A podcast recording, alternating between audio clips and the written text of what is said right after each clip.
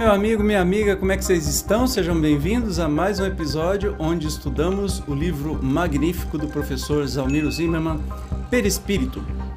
Eu sempre aponto errado, mas eu estou aprendendo que é sempre ao contrário do que eu estou olhando aqui no monitor.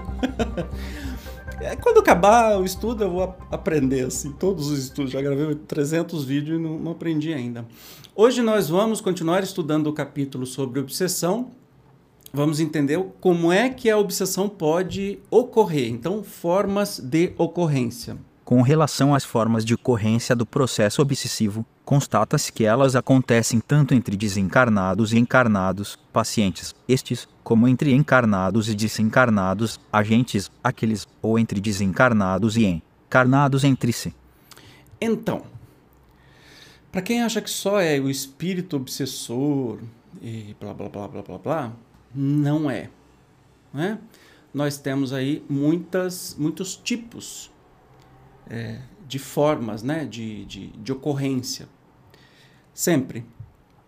De espírito para corpo físico para pessoa. Vamos falar espírito para pessoa física. Né? De pessoa física para espírito. Sim, tem obsessão da pessoa que obsidia o espírito. Quando a pessoa é muito presa ou foi dona daquele espírito, mãe, filho, esposa, marido, sei lá. É, de espírito para espírito, né? É, que casos não resolvidos de obsessão, a pessoa obsidiada está encarnada, ela desencarna, o espírito continua obsidiando. Então, de espírito para espírito, de pessoa para pessoa, já falei isso no capítulo anterior sobre relacionamentos tóxicos, abusivos e tudo mais. Né? Então, isso que a gente vai estudar aqui hoje. Entre desencarnados e encarnados, sendo que o encarnado é o paciente, digamos assim, aquele que está sofrendo, uh, é o obsidiado. Né? Vamos ver. A atuação de agentes desencarnados sobre pacientes encarnados marca o fenômeno obsessivo, propriamente, com efeito, segundo o conceito kardeciano. Vê a Gênese, capítulo X e V, it 45. A obsessão é a ação persistente de um espírito sobre um indivíduo encarnado. Assim considerando, poder-se afirmar que essa forma de ocorrência obsessiva seria atípica e, aliás, a mais facilmente observável. Observe-se que nessa modalidade o processo pode envolver um ou mais partícipes em cada polo da relação obsessiva. Então, o mais comum, e que tem até na, na Gênese, né, nós podemos ter é, o mais comum que acontece, tem essa definição na Gênese, desculpa, a gente faz um monte de coisa, eu, eu, eu não, só mulher consegue isso, homem não consegue não.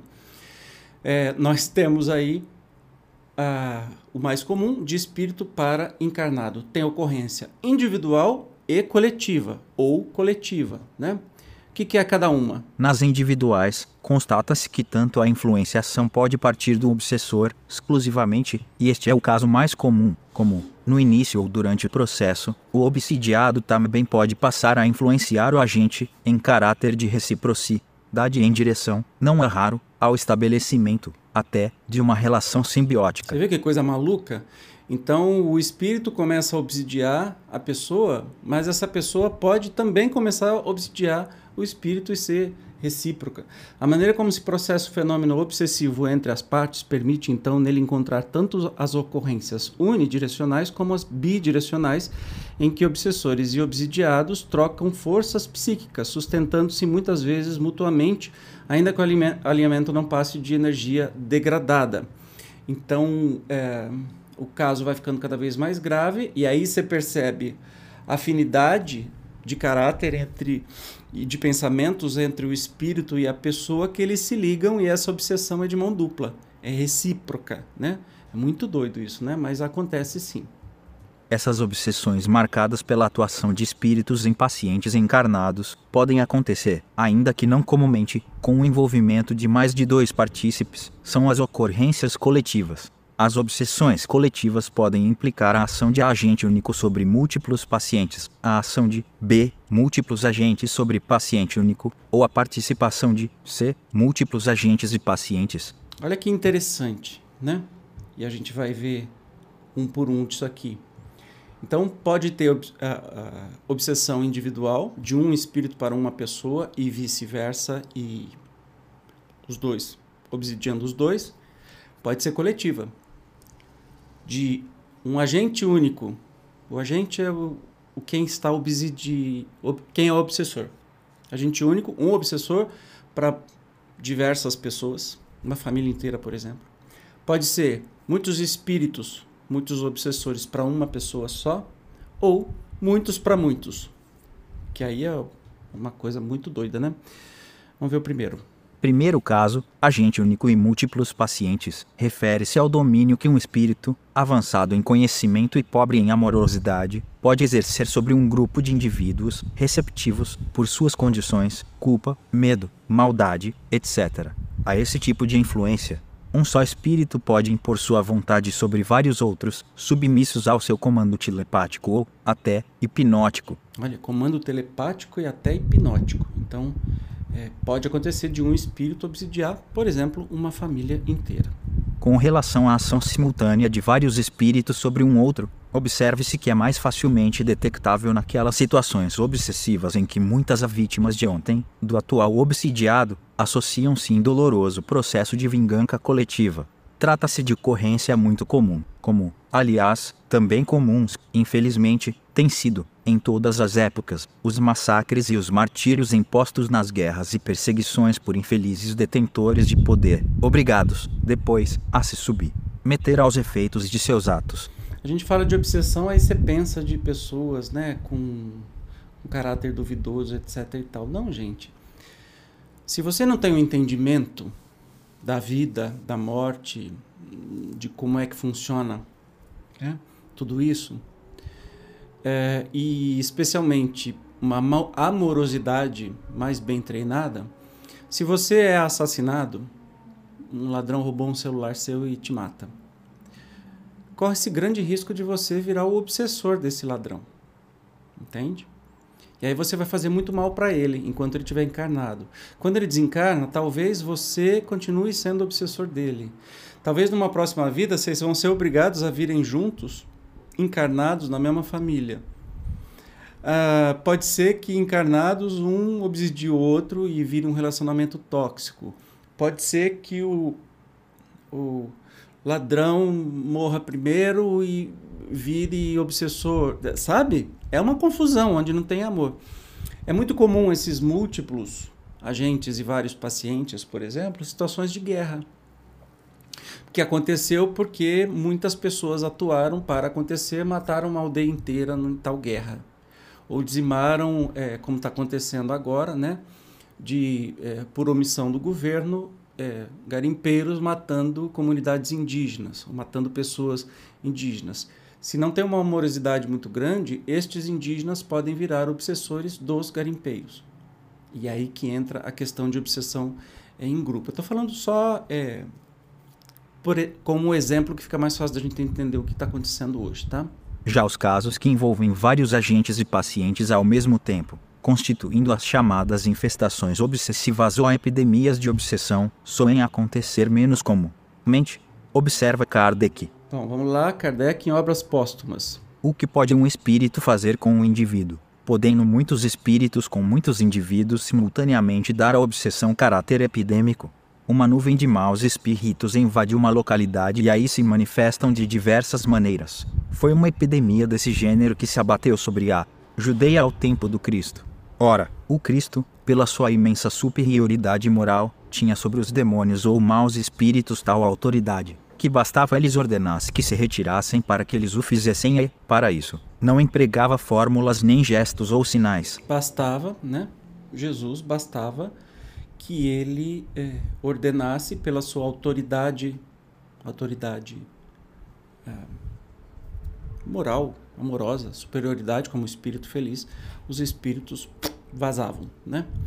A literatura espírita registra vários casos de infestação obsessiva, entre eles o célebre episódio envolvendo os habitantes da localidade francesa de Morzine, situada entre as montanhas da Alta Saboia.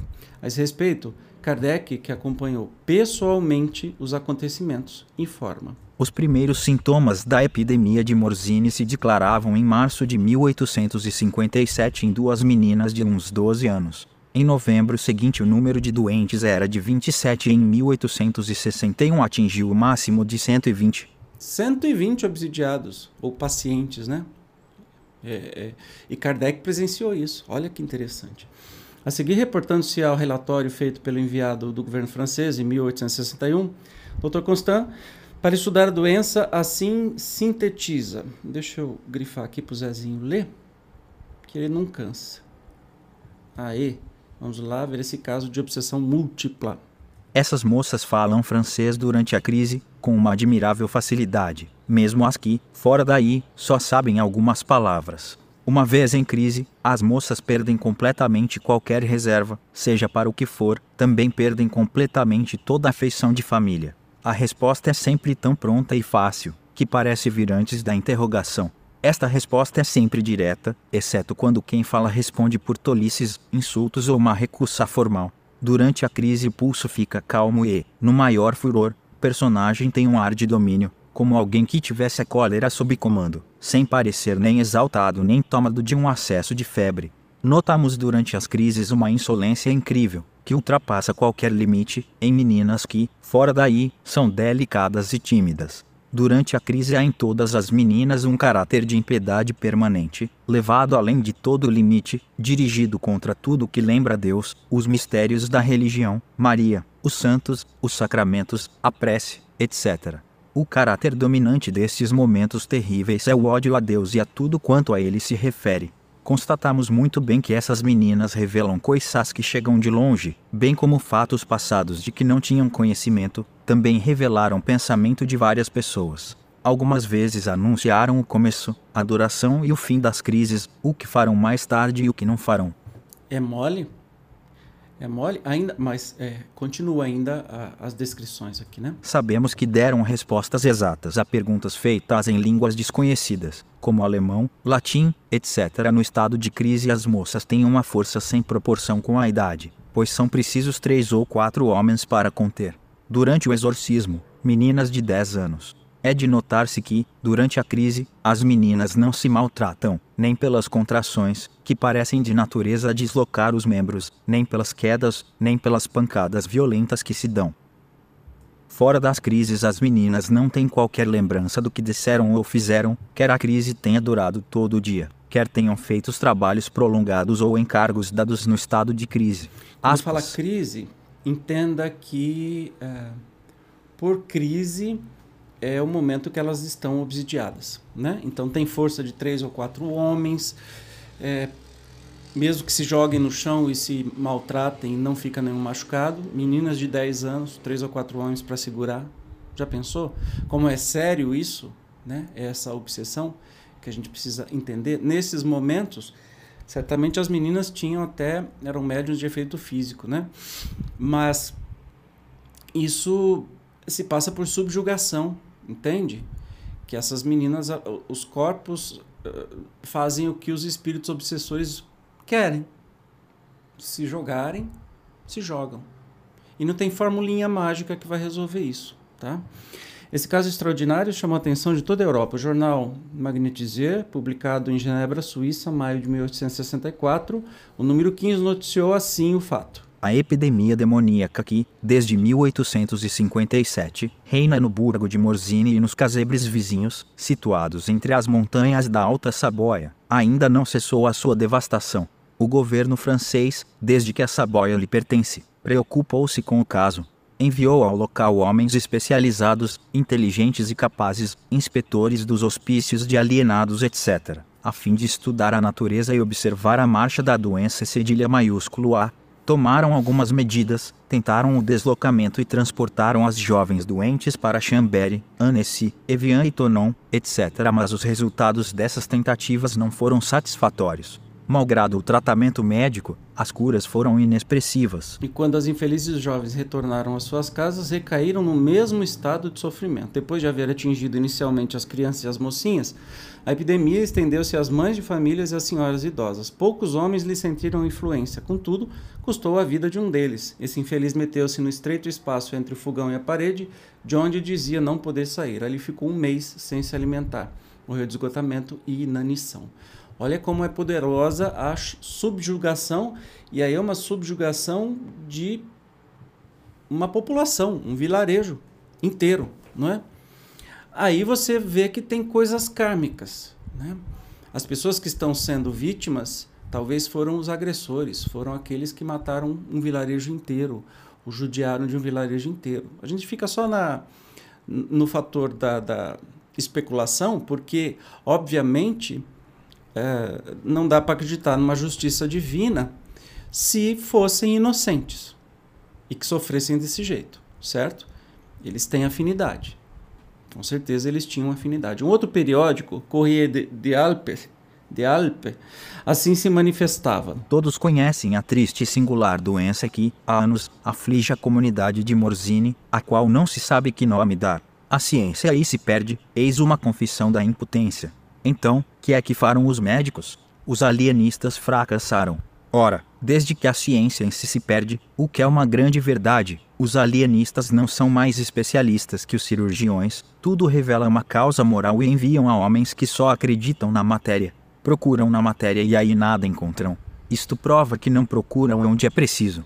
Se querem médicos mais especialistas, que os escolham entre os espiritualistas e não entre os materialistas ao menos aqueles poderão compreender que possa haver algo fora do organismo. Interessante. Então, os médicos foram todos envolvidos nisso, né? De médico de, de, de, na época de hospício, etc. e tal, e ninguém conseguiu resolver absolutamente nada. Apenas Kardec conseguiu compreender o, os, o que estava acontecendo e, claro, a doutrina espírita traz estes estas descrições. O episódio Morzine, envolvendo toda uma localidade, evidentemente, é incomum, e, por isso mesmo, atraiu tanta atenção cedilha maiúsculo O, inclusive, do governo e dos médicos franceses mas a história tem registrado fatos semelhantes, envolvendo pequenas comunidades, até mesmo religiosas, em que turbas de obsessores levavam freiras e padres, nos antigos conventos, a caírem em contorções, em grupos, caso dos convulsionários, quando não os conduziam à prática de desatinos, até de natureza sexual. Aí, você vê, leva padres e freiras a fazerem coisas que, no íntimo, eles é, tinham vontade de fazer, então encontraram afinidade nos obsessores. E vai saber o que aconteceu para que isso, é, para que houvesse essa obsessão coletiva, né? No quadro das obsessões coletivas podem também ser incluídos os tristes casos em que falsos profetas, fazendo-se de místicos e servindo às legiões trevosas, atraem incautas multidões em torno de suas pregações e que, depois, por processo de sintonia, passam a servir de pasto às falanges de obsessores, que, inclusive, podem levá-las ao suicídio, como nos dá conta a história recente, em que um pregador americano induziu ao suicídio, por envenenamento, centenas de seguidores, de uma só vez. Fatos como esse, aliás, infelizmente, têm acontecido em todos os tempos e lugares, inclusive no Brasil. Carlos Toledo Risini, a propósito, refere-se a um episódio acontecido antes do surgimento da codificação, muito bem lembrado pelo professor o caso daquele suicídio coletivo que foi horrível, não sei se você lembra, nos Estados Unidos. Imagine o que, que vai acontecer né? Quando essas pessoas acordarem do outro lado e perceberem, e, e vão sofrer muito porque se suicidaram, mas percebem que foram enganados porque a questão do suicídio é porque o mundo ia acabar e acontecer alguma coisa, não aconteceu nada. Eles se dão conta de que tudo, essa multidão se matou onde eles vão se virar com ódio para cima desse guru, desse cara, desse líder espiritual e da equipe que estava junto com ele. Então, este líder que foi quem matou as pessoas por convencê-las que tinham que fazer isso, vai ser obsidiado pelas vítimas. Entendeu como é que funciona? É uma questão de afinidade, né? E olha que interessante, é, Carlos Toledo Risini diz que no Brasil também já houve, então vamos ouvir aqui. Aqui, no Brasil, houve um caso típico em Pedra Bonita, MG, entre com acento agudo 836 e 1838. Um homem obsedado pregava que havia um reino encantado que, banhado o solo com sangue humano, seria desencantado e ofereceria grandes riquezas conseguiu atrair ao local cerca de 300 pessoas falando easy, em tom místico, dos tesouros, a ignorância e a cobiça fizeram o resto. O relator do episódio esclarece que o chefe disso pudera mergulhar aquela turba numa espécie de delírio ou embriaguez continuada, isto é, na obsessão. As pessoas ofereciam os próprios filhos para o sacrifício e alguma suicida vance, dando em resultado a morte de 53 em dois dias e meio. Um dos seduzidos conseguiu escapar e avisou pessoas gradas das redondezas que, indignadas, puseram fim à loucura coletiva pelas armas, salvando ainda uma porção de coitados. Gente, olha que interessante. Você sabia disso? Eu não lembrava quando eu li. É, eu não lembrava que tá, tinha acontecido isso, não. Uau! Meu Deus do céu. É difícil, né? Você já pensou? O que, que esse cara fez? E depois o que, que ele vai colher? Mas vamos para frente. Entre desencarnados, de espírito para espírito. O fenômeno da obsessão pode ocorrer entre espíritos desencarnados, fato, aliás, muito comum. São os dolorosos dramas, geralmente envolvendo almas sedentas de vingança, ou espíritos que só se comprazem com o sofrimento alheio, influenciando, conduzindo, magnetizando, dominando outras mentes, roídas pelo sentimento de culpa ou enfraquecidas de vontade, forjando inevitáveis futuros de dor. Como se verifica na obsessão de encarnados por desencarnados, também no caso de ocorrência entre desencarnados, pode ela se verificar de forma a envolver um indivíduo ou uma coletividade, unidirecional ou bidirecionalmente. Então pode ter uma multidão de espíritos atrás de uma outra multidão de espíritos, né? Então pode ser unidirecional, a atuação do obsessor é preponderante ou exclusiva e bidirecionais, que a atuação passa a ser recíproca.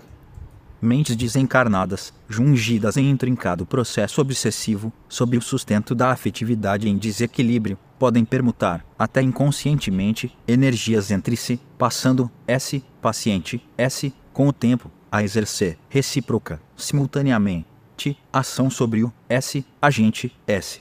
Obviamente, tal processo, como os demais, relaciona-se, basicamente, com a qualidade do sentimento, responsável pelo padrão mental. o Zezinho não sabe ler ou, paciente, ou os pacientes, né? Enfim. É, então você imagina, se, se existe a obsessão de espírito para físico, né? pessoas encarnadas, imagina entre os espíritos, pode ser muito mais intensa. Inclusive, quanto às formas coletivas de obsessão entre os desencarnados, os desencarnados, a obra do espírito André Luiz, ditadas principalmente a Chico Xavier, mostram casos em que, do mesmo modo como acontece entre desencarnados e encarnados, um agente único no exercício inteligente da liderança consegue impor seu comando a um grupo de espíritos, até por via hipnótica, ou de outro lado, em que múltiplos espíritos, normalmente movidos por sentimentos de ódio e vingança, cercam e dominam um desencarnado, quase sempre antigo algoz, focando pelas brechas da culpa em pesadelos e alucinações. Aliás, isso é muito comum nos romances do André Luiz, trazidos pelo Chico, é, de atuação desses espíritos trevosos que dominam outros espíritos e que estão sempre em, em guerra e em vingança, né?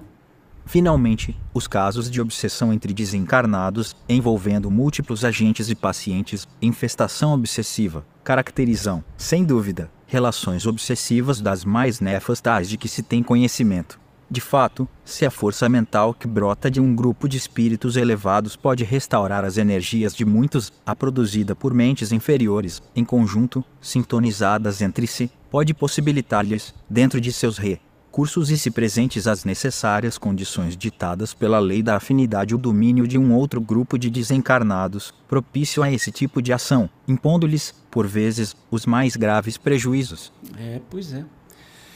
Pode ser muito mais forte, né? Entre os desencarnados, só entre os desencarnados. Agora, entre encarnados, que são os agentes, ou seja, aqueles que vão exercer a obsessão, e desencarnados. Muito doido, né? Encarnados também podem obsedar espíritos desencarnados por meio de uma ação telepática persistente. São comuns, aliás, esses processos em que encarnados, emitindo constantemente pensamentos de ódio, inconformação, revolta, desespero, ou, por vezes, de incontida saudade, em direção a alguém que tenha desencarnado, acabam por atingir Lu em seu equilíbrio mental e perispirítico.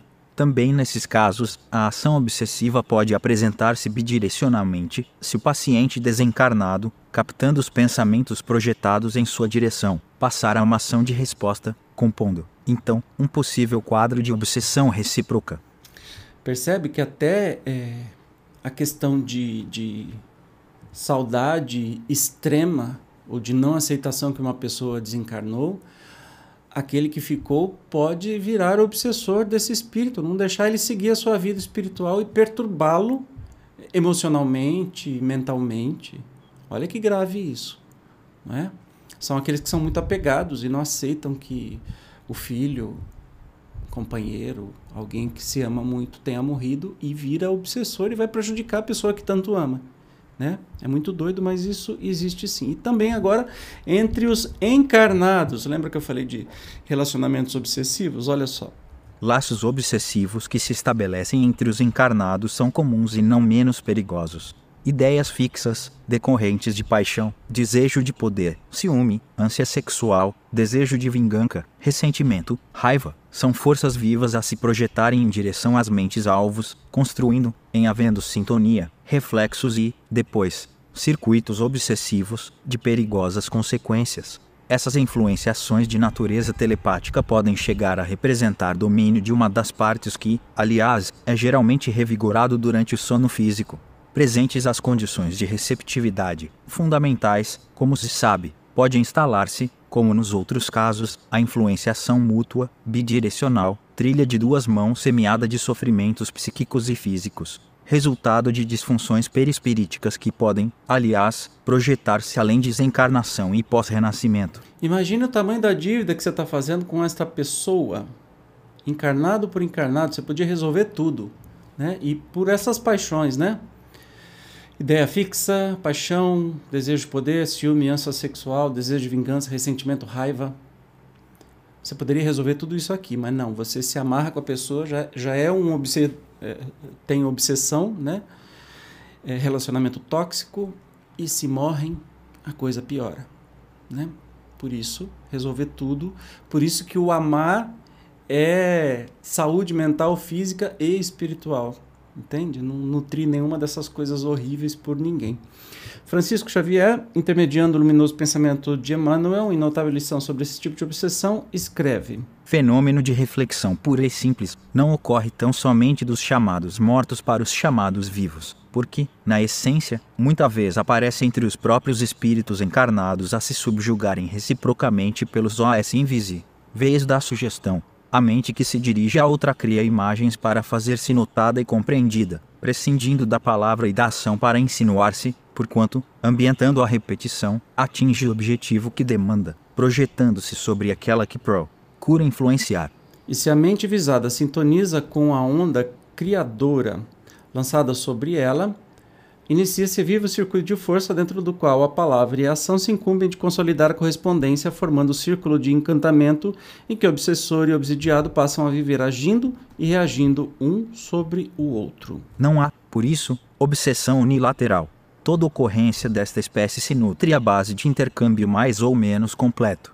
Quanto mais sustentadas as imagens inferiores de um espírito para outro, em regime de permuta constante, mais profundo o poder da obsessão, de vez que se afastam da justa realidade para o circuito de sombra em que se entregam a mútuo fascínio.